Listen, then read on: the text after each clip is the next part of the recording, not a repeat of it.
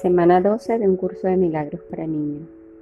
Dentro de nuestros corazones, Dios espera pacientemente. Dentro del corazón de Dios, nosotros vivimos y amamos.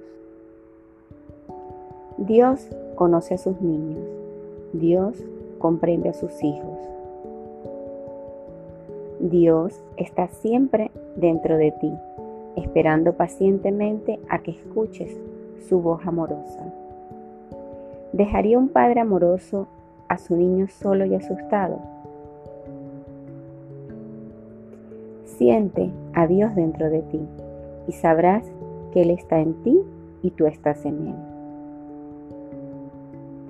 Ahora digamos todos en voz alta, dentro de nuestros corazones, Dios espera pacientemente.